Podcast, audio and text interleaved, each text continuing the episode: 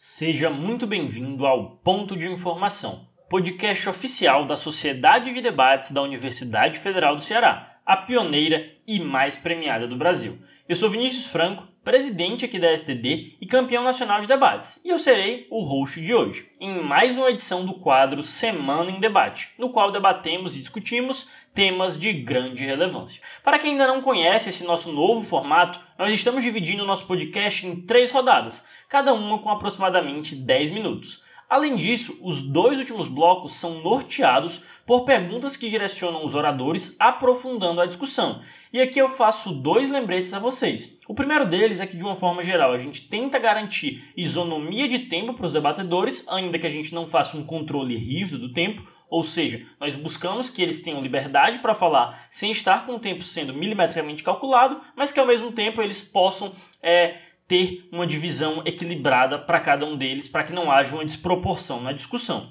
E o segundo lembrete que eu faço a vocês é que as opiniões, os argumentos aqui apresentados não necessariamente representam um qualquer posicionamento institucional da Sociedade de Debates da UFC e dois, eles não representam necessariamente a opinião pessoal dos debatedores. No episódio de hoje nós vamos debater sobre a iniciativa de quebra das patentes contra a COVID-19. O objetivo das patentes, para você que não lembra ou que não sabe muito sobre esse tema, é basicamente proteger as invenções e as inovações de pessoas e empresas que desenvolvem inovações tecnológicas úteis para a sociedade. Através delas, o governo se compromete a impedir que outras companhias explorem comercialmente a invenção durante um período de tempo limitado, Aqui no Brasil, o tempo usual disso é de cerca de 20 anos. Alguns projetos de lei em trâmite no Congresso Nacional prevêem que seja feita a licença compulsória das vacinas e medicamentos já aprovados no Brasil para combater a Covid-19 justamente com o objetivo de reduzir os custos, assim como melhorar os esforços de combate à pandemia no país. No país. Surge em meio a tudo isso a reflexão acerca das patentes e de seu objetivo no desenvolvimento científico. Afinal de contas, quais são os efeitos da realização da licença compulsória no combate à pandemia e no desenvolvimento de novas tecnologias na área? Mas mais importante do que isso, e aí a gente traz uma proposição que vai nortear todo o nosso debate, que é: diante dessa situação, nós devemos ou não aprovar a licença compulsória, ou seja, a quebra de patentes de vacinas e medicamentos contra a COVID-19.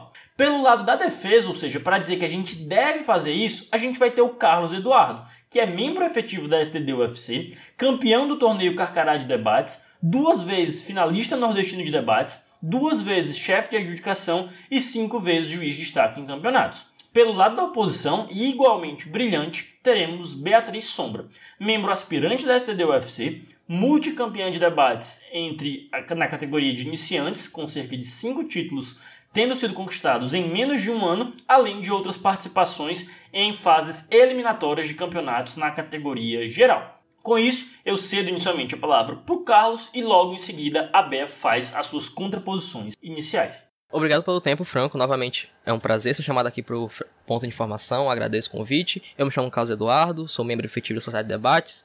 Uma frase que escutamos bastante durante as crises são que em tempos de crise alguns choram e outros vendem lenços. O que nos traduz aquela ideia de que sempre tem alguém que consegue lucrar ou que alguém consegue vislumbrar uma ideia distinta dentro de uma crise econômica ou quaisquer tipo de crises que venham a surgir. Estamos possivelmente de uma das maiores crises já enfrentadas pela humanidade e possivelmente a maior crise sanitária. Mesmo havendo alguns precedentes, como a gripe espanhola, peste negra e afins que já passaram durante a nossa história, em nada eles nos serviram para ensinar ou talvez buscar uma medida distinta para enfrentar essa crise. Mesmo os governantes que foram mais rigorosos desde o começo, como a Alemanha o fez, até mesmo governantes que talvez não levaram tão a sério, mas depois tomaram medidas mais rigorosas, como ocorreu na Inglaterra, e governantes que talvez não tomaram quase nenhuma medida até que finalmente a crise chegou, como ocorreu nos Estados Unidos, nós estamos todos no mesmo cenário, que é uma crise econômica sem precedentes, com graves aspectos econômicos, com desemprego, mas que ainda não tem uma previsão de acabar. As pessoas não têm previsão de quando elas retornam efetivamente ao trabalho, ou sequer se elas ainda vão ter trabalho no próximo dia.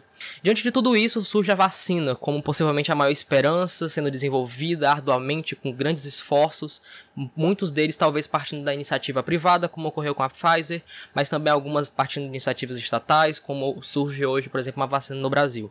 Existe um grande debate sobre o que seria essa patente. Então, de forma geral, quando você detém a patente sobre as vacinas, você de determina para quem você licencia, por quanto você licencia, quem vai produzir ou se somente você vai produzir. Ou seja, eu determino que fábrica irá fabricar ou alguma coisa nesse sentido.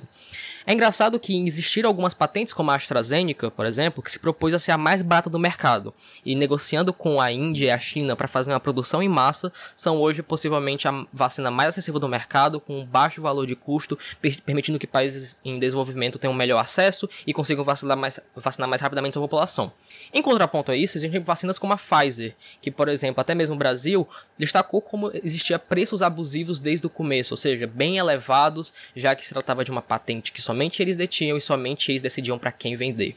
Quando a gente fala sobre essa patente ser forçada, a gente não fala que a gente vai tirar tudo e simplesmente vai deixar aos lenços os empresários que desenvolveram, mas que existe uma forçadamente essa receita ser distribuída, seja porque ela já passou pelos nossos órgãos de regulação, como a Anvisa e o INPA, onde eles fizeram avaliações de como se faz isso, mas existe um pagamento de royalties ainda dessas empresas. Ou seja, é uma quantidade bem menor do que eles receberiam caso fizessem a comercialização individual, ou seja, eu decidindo, tendo aquela exclusividade, até mesmo a vantagem comparativa de mercado, mas eles ainda recebem uma quantia. Então não é apenas deixar todo mundo aos lenços, mas claro, isso vem para um prol muito maior. Falamos de uma crise que basicamente está deixando todos os países inertes, que não conseguem tomar soluções porque é um processo demorado criar uma vacina, é um processo rigoroso, é um processo que tem diversas fases, então falar de esperarmos desenvolvermos vacinas próprias ou esperar que surja uma nova vacina barata como surge com a AstraZeneca é nós perdermos tempo. E tempo, nesses tempos, são vidas que são custadas a partir disso.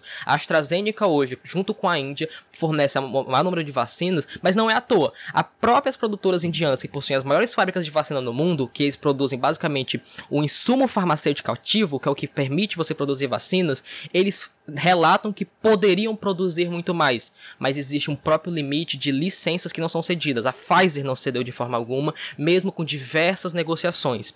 Nós chegamos num cenário com mais de um ano de pandemia que não se fala mais agora apenas de que devemos proteger porque eles foram inovadores, porque eles investiram dinheiro, mas mesmo com as negociações nós não estamos chegando a lugar algum. Nós precisamos acelerar o processo de vacinação para que possamos retornar às economias o quão longo for possível, mas não falar apenas de uma um debate econômico, mas existe um próprio aspecto ético neste debate. Nós não estamos falando de patentes tecnológicas como de um celular, de um smartphone, como por exemplo ocorreu com a Apple, quando foi inovador nesse sentido. Nós não estamos falando de patentes como com 4G, 5G, quem está produzindo isso, mas estamos falando de vacinas, possivelmente a única saída dentro de um cenário de crise econômica. Dentro desse cenário, desde o ano passado, África e Índia já surgiram com essa demanda. Mais recentemente, surgem com mais países em desenvolvimento que percebem como possivelmente sendo a única saída. Então, nesse debate, acho interessante destacar é, é sabermos balancear até que ponto nós suportamos essa crise e o quanto nós ainda vamos suportar se nós mantemos essas patentes e meramente numa ideia de que precisamos proteger uma propriedade intelectual que possivelmente é a única saída de uma crise sanitária sem precedentes. Mas para esses aspectos e esses pontos distintos e de oposição que também existem nesse debate, afinal esse é um debate complexo, eu deixo para a Bea falar um pouco mais. Obrigada, Carlos. É, me apresentando um pouquinho, pessoal, eu sou a Beatriz Sombra, o Franco falou um pouquinho de mim. Eu sou muito fã do podcast Ponto de Informação. Recomendo que vocês assistam os outros episódios. É uma honra estar aqui presente. Mas provavelmente você pode estar até concordando com o Carlos, porque ele está de um lado muito intuitivo. Mas eu vim te mostrar que também existe oposição dentro desse debate. A gente não pode simplesmente pensar numa régua de tanta urgência, a gente precisa pensar e propor um desenvolvimento saudável, uma continuidade realmente realmente é, suficiente e saudável para a ciência, mas além disso, a gente tem que entender que estarmos há mais de um ano no lockdown não é só realmente um desserviço das empresas que estão importando vacina, mas existem outros fatores, a própria negligência do governo entre outros aspectos entram dentro dessa perpetuação. As empresas seguem numa linha de colaboração, seguem numa linha realmente de cooperação com os estados. E essa cooperação que é realizada por essas empresas, ela é muito importante que seja mantida pelo próprio crescimento da ciência e também por uma relação saudável do Estado para com o setor privado. A gente tem que entender que essas empresas, elas são enormes. Elas têm, elas contam com 70 mil colaboradores, estão por todo o mundo, mas que elas sobrevivem por questão das suas patentes. Como vocês já estão entendendo aqui ao longo desse debate, a patente ela é realmente algo que protege esse bem, essa inovação e toda essa descoberta. Mas o que a gente precisa entender é que exatamente essas empresas, elas precisam e elas têm o seu valor de mercado dentro dessa inovação, dentro dessa inovação que é resguardada sobretudo pela patente. Então, quando o Estado ele propõe essa quebra, a gente está gerando um desgaste maior dessa relação e dessa cooperação. Isso é problemático porque a patente ela vai liberar a receita de bolo, mas ela não traz para a gente a tecnologia. Ela não traz necessariamente o próprio produto já pronto, já numa situação onde ele já pode ser distribuído. E o que eu vou mostrar para vocês, a gente vai entender, é que o Brasil, sendo bem realista, ele está numa situação de defasagem dentro desse, dentro desse setor trazer um dado para vocês que, de acordo com o Centro de Tecnologia de Vacinas e Diagnóstico da UFMG, nós reduzimos nos últimos anos em 50% a potencialidade de produção nacional desses insumos. Então, a gente precisa entender que essa receita de bolo tentar uh, conseguir ela dessa maneira vai gerar um desgaste e que não necessariamente nós temos todo o aporte para uma produção nacional própria, mesmo que só replicando essa receita. E além disso, é importante a gente entender que quando a ciência fica usando os mesmos meios, a mesma receita, nós perdemos também enquanto humanidade no sentido inovação. Nós perdemos na possibilidade de diversidade. Os cientistas, ao invés de agora proporem ou então pesquisarem outras vias, outros meios, eles vão estar tá replicando uma receita de outro grupo, gerando uma lógica de dependência, gerando uma lógica de atraso em toda a inovação que a humanidade possui. Um exemplo de como a ciência ela pode avançar e diversos grupos podem pesquisar outras fontes é numa vacina que tem sido desenvolvida na Universidade Estadual do Ceará. Eles utilizaram um meio diferente que essas empresas e que essas companhias internacionais pensaram para uma vacina. E é isso que aumenta a ciência e é uma diversidade muito importante. Agora eu quero ver, Carlos, como é que você vai reagir depois desses pontos. Muito obrigado, Carlos e Bea, pelas considerações iniciais que vocês fizeram. Mas antes do Carlos, que está pelo lado da defesa, ou seja, apoiando aí essa é, compulsoriedade né, da, da quebra de patentes, eu quero iniciar o nosso segundo bloco. E aí eu quero saber de vocês, para além de continuar essa temática da inovação e da replicação, como a Bea muito bem trouxe, se essa medida ela conseguiria ou não acelerar a vacinação contra a Covid no país. Certo, Franco, Bea. A resposta inicial para isso é sim e não. Por quê? Como a Bea muito bem apontou, o Brasil não tem todo o subsídio, por exemplo, tecnológico e de infraestrutura para fornecer e conseguir desenvolver os é, insumos farmacêuticos ativos, que são basicamente o vírus inativos e coisas nesse sentido. Mas, Carlos, se o Brasil não tem condição de desenvolver, qual é a importância então de haver essa quebra de patentes? Existem respostas bem mais simples. Existem indústrias preparadas para fazer esse tipo de venda. Existem indústrias gigantes, como é existem na Índia, na China, e que elas estão capacitadas para fazer esse tipo de produção. Mas elas não fazem porque não conseguem a licenciatura, justamente porque elas querem produzir em massa e elas vão baratear muito o produto, como ocorreu com a AstraZeneca e como pode ocorrer com diversas outras vacinas. Mas por que é importante também que haja essa maior produtividade ou até mesmo é, tecnologias que são mais fáceis de serem copiadas, mais fáceis de serem feitas. Nós temos hoje uma única saída, que basicamente se trata, se trata da AstraZeneca, que ela tem um modo de produção, que ela tem um modo de ser feito, e portanto todos os países, Estados Unidos, é, França, Inglaterra, Alemanha, todos disputam por isso. E o que está ocorrendo hoje é uma, um, um roubo dos lotes. Ou seja, todos os países envolvidos estão comprando a maior parte das vacinas. Sobra muito pouco pra gente. E principalmente agora, a Índia, com uma crise sanitária sem precedentes durante o ano de 2021, cada vez mais as vacinas não estão chegando na gente. Ou seja,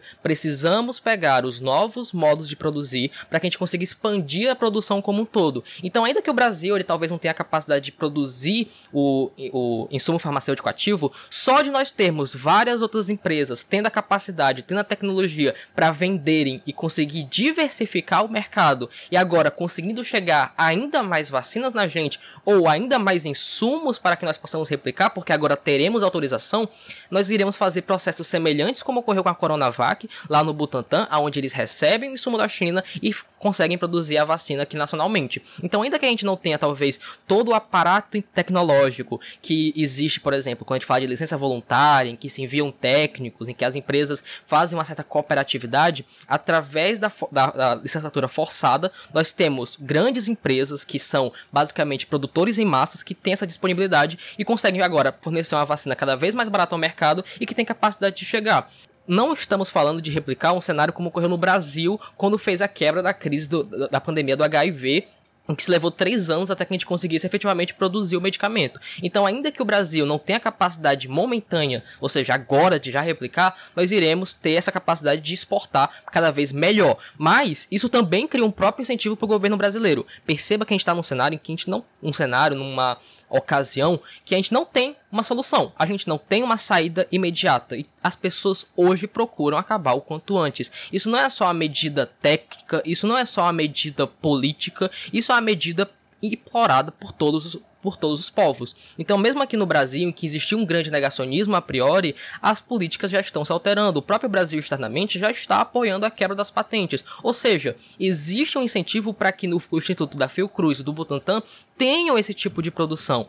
Quando a gente quebra essa patente, incentivamos que o próprio governo direcione investimento para esses institutos para produzirem o quanto antes. Ainda que eles não tenham interesse em resolver a saúde, existe um interesse político deles poderem afirmar que estão produzindo vacina em solo brasileiro. Então essa medida é interessante para nós, para podermos expandir o próprio mercado e conseguirmos ter um acesso mais facilitado, mas é até mesmo interessante para melhorarmos nossa infraestrutura interna. Carlos, eu gosto dessa resposta, mas ela mantém uma lógica de dependência muito grande que o Brasil já tem, e ela não traz realmente um fomento para que possamos ter mais independência para os nossos pesquisadores, ou então que a gente possa realmente avançar nesse quesito. Para vocês entenderem um pouco da situação do Brasil e como a gente realmente está muito carente no aspecto tecnologia suficiente para a produção, são dados da Fiocruz que 90% dos insumos farmacêuticos são completamente importados. 80% do material das equipes hospitalares vem de fora. E 60% de EPI também é totalmente fora. A indústria brasileira, principalmente quanto à produção de vacina, ela está muito defasada.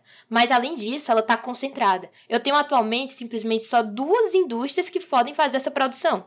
No melhor cenário, quando a gente consegue ter acesso a essa receita de bolo e a gente consegue produzir dentro do Brasil, meio que sem depender tanto do nosso Ministério de Relações Exteriores, dentro desse cenário, meio que ainda eu tô muito atrás, tô muito em desvantagem e não necessariamente consigo acelerar.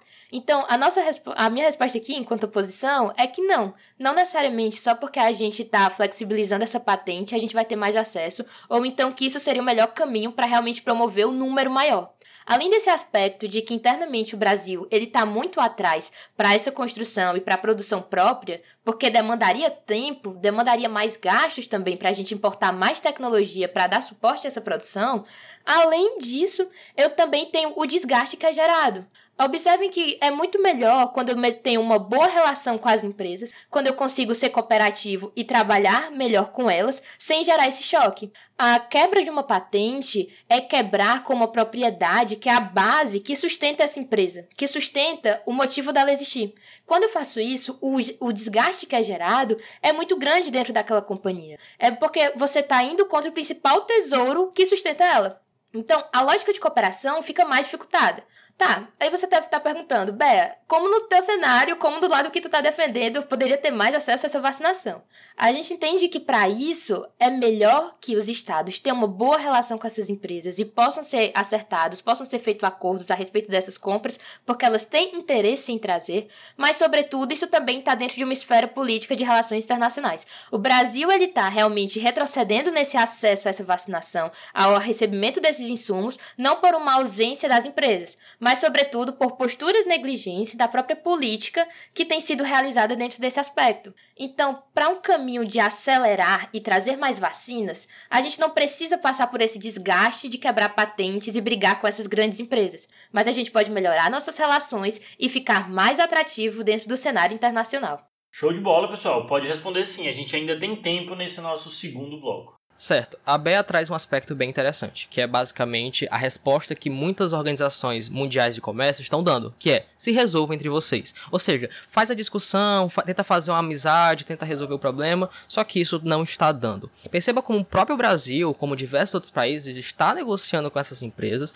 mas o preço está se encontrando altamente abusivo. Ele se encontra acima do mercado, seja por conta da tecnologia que desenvolveu e afins. Primeiro que a medida de quebrar as patentes ela é própria uma moeda de barganha.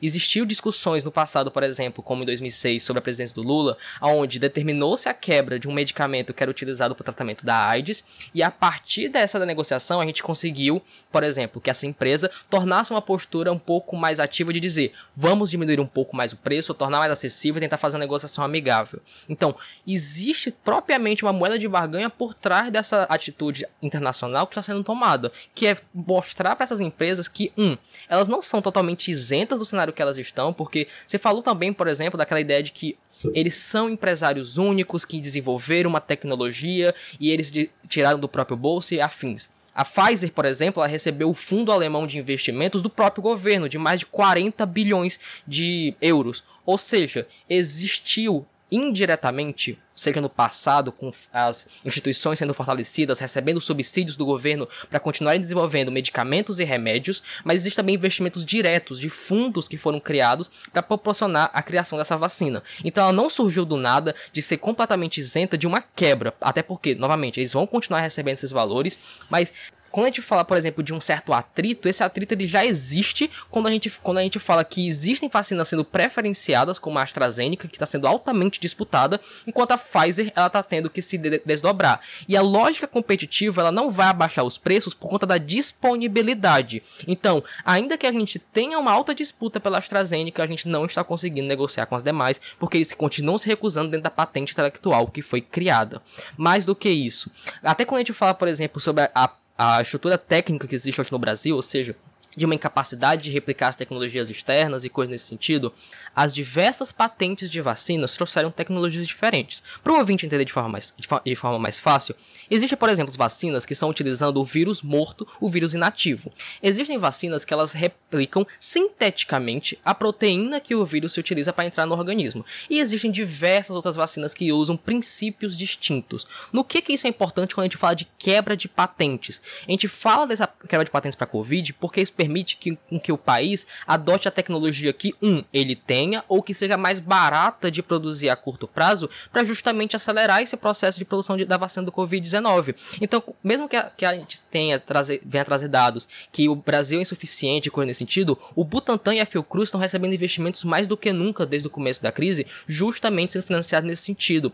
Então, com, então tendo a capacidade de você poder escolher a tecnologia mais barata para no curto prazo já acelerar essa vacina, nós já temos o resultado imediato. Então, mesmo que a gente fala de aceleração, a gente fala de atritos e possíveis danos com essas relações, eh, essas relações econômicas, esses danos são completamente superáveis, porque os governos como um todo, cada vez mais, principalmente com esta crise, eles, re, eles repensam e têm em mente um pensamento que foi trazido no livro Sapiens, escrito por um israelense, de que é a superação, pela, a superação do, da humanidade não veio apenas de nós ficarmos à frente dos animais, mas também dos vírus e das bactérias. As vacinas e os imuni, imunizantes, mais do que nunca, estão sendo percebidos como algo fundamental para que os próprios governos invistam. Então a Bela ela trouxe até o exemplo da US, que conseguiu desenvolver agora uma possível vacina para o Covid-19. Ou seja, deixando que no meio do desespero, depois de mais de um ano, surgisse a primeira vacina brasileira, nos moldes que a gente mantém as patentes, só vamos uma vacina em 2023. Nós falamos de uma quebra urgente, uma quebra principalmente para agora e já proporcionamos não só uma melhor disponibilidade de mercado a partir do momento em que diversas empresas que talvez não tenham a tecnologia para produzir a AstraZeneca, mas tem para produzir a Pfizer, tem para produzir de outras vacinas, consigam entrar no mercado e disponibilizar esses insumos cada vez mais baratos para que, para que assim o Brasil consiga acelerar a vacinação. Muito obrigado, Carlos. E para manter aqui a isonomia do nosso segundo bloco, eu abro para que a Bea faça suas últimas considerações ainda nesse bloco. Em seguida, a gente já parte para o terceiro e último bloco desse nosso excelente debate. Obrigada, Franco. A gente precisa se atentar sobre um, um, tópico que o Carlos ele trouxe, trazendo o título Moeda para Barganhar. Que a gente colocaria, então, os estados numa posição de confronto, de simplesmente pressão e realmente encurralando empresas que em todo momento foram colaboradoras e estiveram trabalhando lado a lado. Observe que a gente está abrindo então um precedente de uma rixa que não necessariamente precisa existir. Que eu não preciso simplesmente quebrar essa patente, essa propriedade intelectual de uma empresa, comprando essa briga, realmente diminuindo o valor que ela tem para aumentar esse número. Mas além disso, a gente precisa olhar essa discussão também utilizando outras réguas. Observem que quando eu tenho o mundo todo, essas diversas empresas então que seria, estariam sendo criadas com a mesma receita de bolo, eu teria então uma perda da diversidade e do fomento exatamente de mais opções de vacinas, de mais caminhos para a ciência. A gente tem que entender que a gente está falando de uma, uma doença que ela está realmente ainda desconhecida por completo pela ciência. Ainda é um processo de descoberta, ainda é um processo de realmente saber como essas vacinas vão funcionar ou então como isso vai acontecer. Não estou questionando aqui a eficácia da vacina, muito pelo contrário, nós estamos defendendo que o máximo de pessoas possam utilizar, possam ser vacinadas. Mas a questão é que a ciência precisa caminhar pela diversidade. Eu não posso ter simplesmente 500 empresas mundo afora replicando a mesma receita. Quando isso acontece, a gente retrocede e a gente diminui exatamente a perspectiva futura de como fazemos ciência, de como realmente lidamos com a saúde. É preciso olhar esse debate sobre outras regras e entender que a gente não pode ser tão limitado assim e utilizar somente uma métrica de urgência. Muito obrigado, Bea. Muito obrigado, Carlos. A gente teve um debate bem aflorado, do jeito que a gente gosta, nesse segundo bloco. E no nosso terceiro e último bloco, eu quero falar exatamente puxando o gancho daquela última questão que a Bea trouxe nesse discurso dela, que é essa iniciativa ela pode vir a prejudicar o desenvolvimento de novas vacinas e medicamentos no futuro? Vocês vão ter 10 minutos para fazer as últimas considerações de vocês, igualmente divididos, para comprovar para a gente quem se sai vencedor, a defesa ou a oposição. Obrigado, Franco. E mais uma vez, a resposta é não. Claro, existe um prejuízo em parte daquela lógica que se cria que é se nós estamos quebrando a patente, menos empresários são incentivados para investir tantos milhões e tantos bilhões, talvez, para poder desenvolver uma nova vacina. Primeiro que nós estamos falando de uma medida possivelmente inédita a ser adotada em escala global, que é unicamente buscando quebrar essa lógica para a Covid-19, ou seja, quebrando a vacina e, e disponibilizando para o mercado.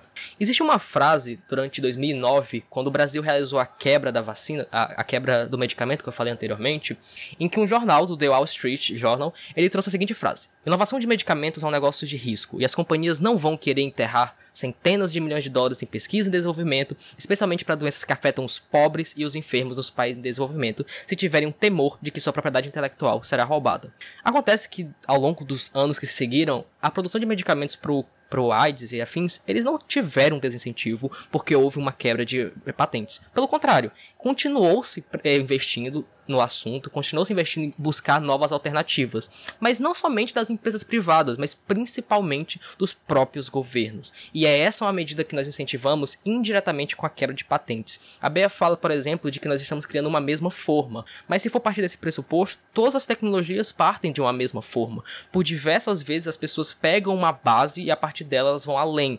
A pesquisa ela é incentivada porque existem investimentos para isso, não é apenas que vai gerar lucratividade, mas é principalmente de um retorno que isso traz para a comunidade científica. Pesquisadores já se debruçaram sobre diversas áreas que não geravam lucratividade e, consequentemente, tiveram seus lucros. Então, quando falam, por exemplo, os seus lucros não, perdão.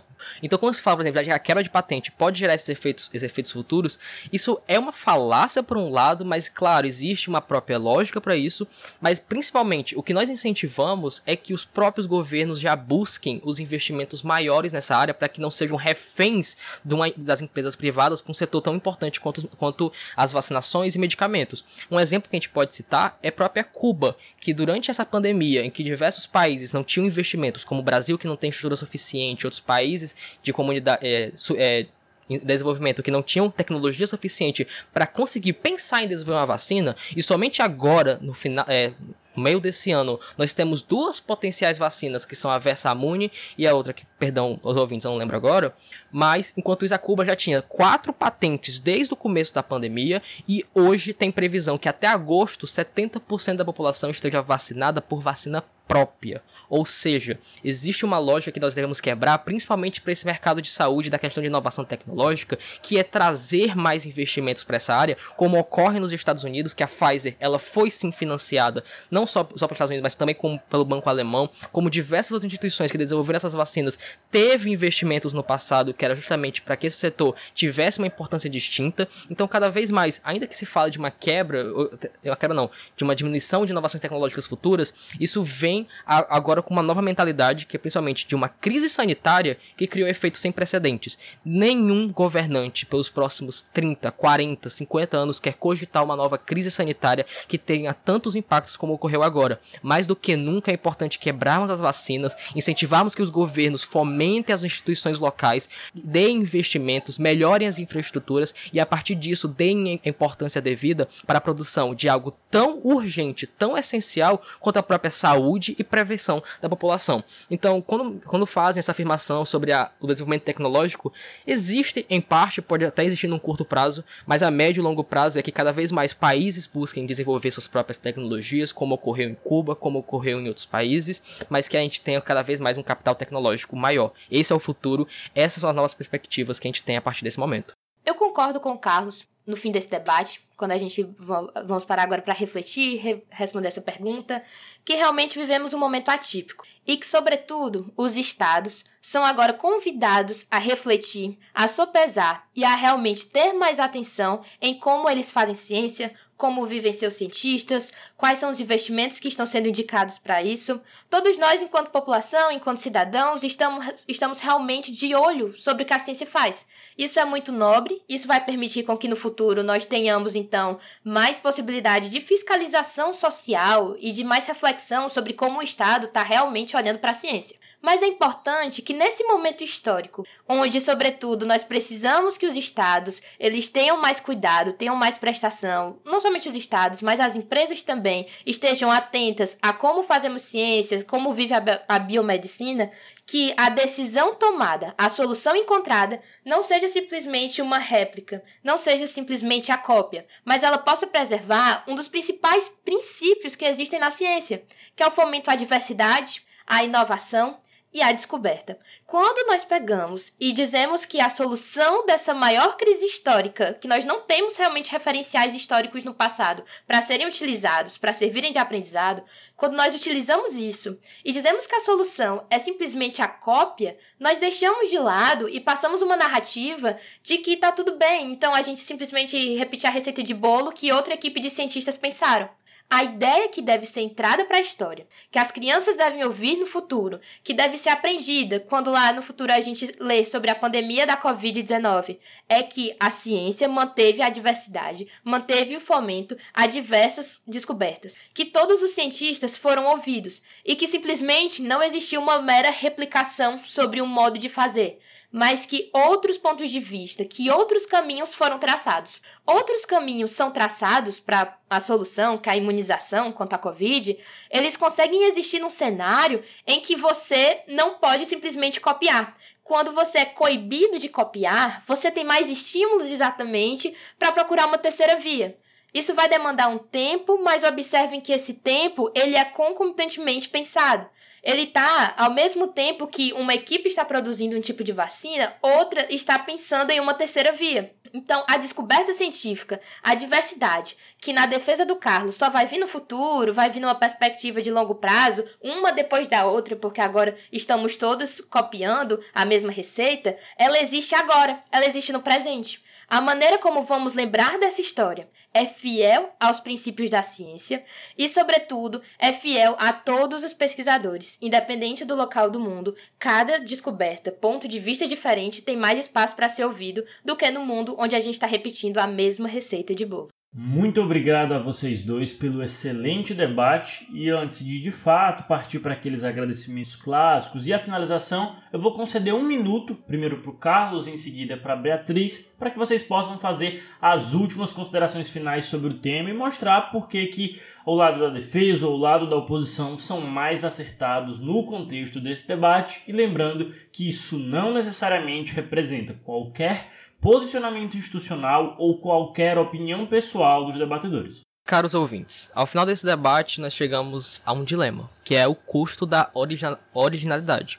Com o lado da BEA, nós temos uma originalidade forçada, onde os pesquisadores eles não têm acesso às patentes e eles são forçados a tentarem ser originais, a tentarem ser criativos, a martelarem sua cabeça durante mais de um ano para que surgisse, por exemplo, uma vacina na US, para que surgisse uma primeira perspectiva de vacina no Brasil.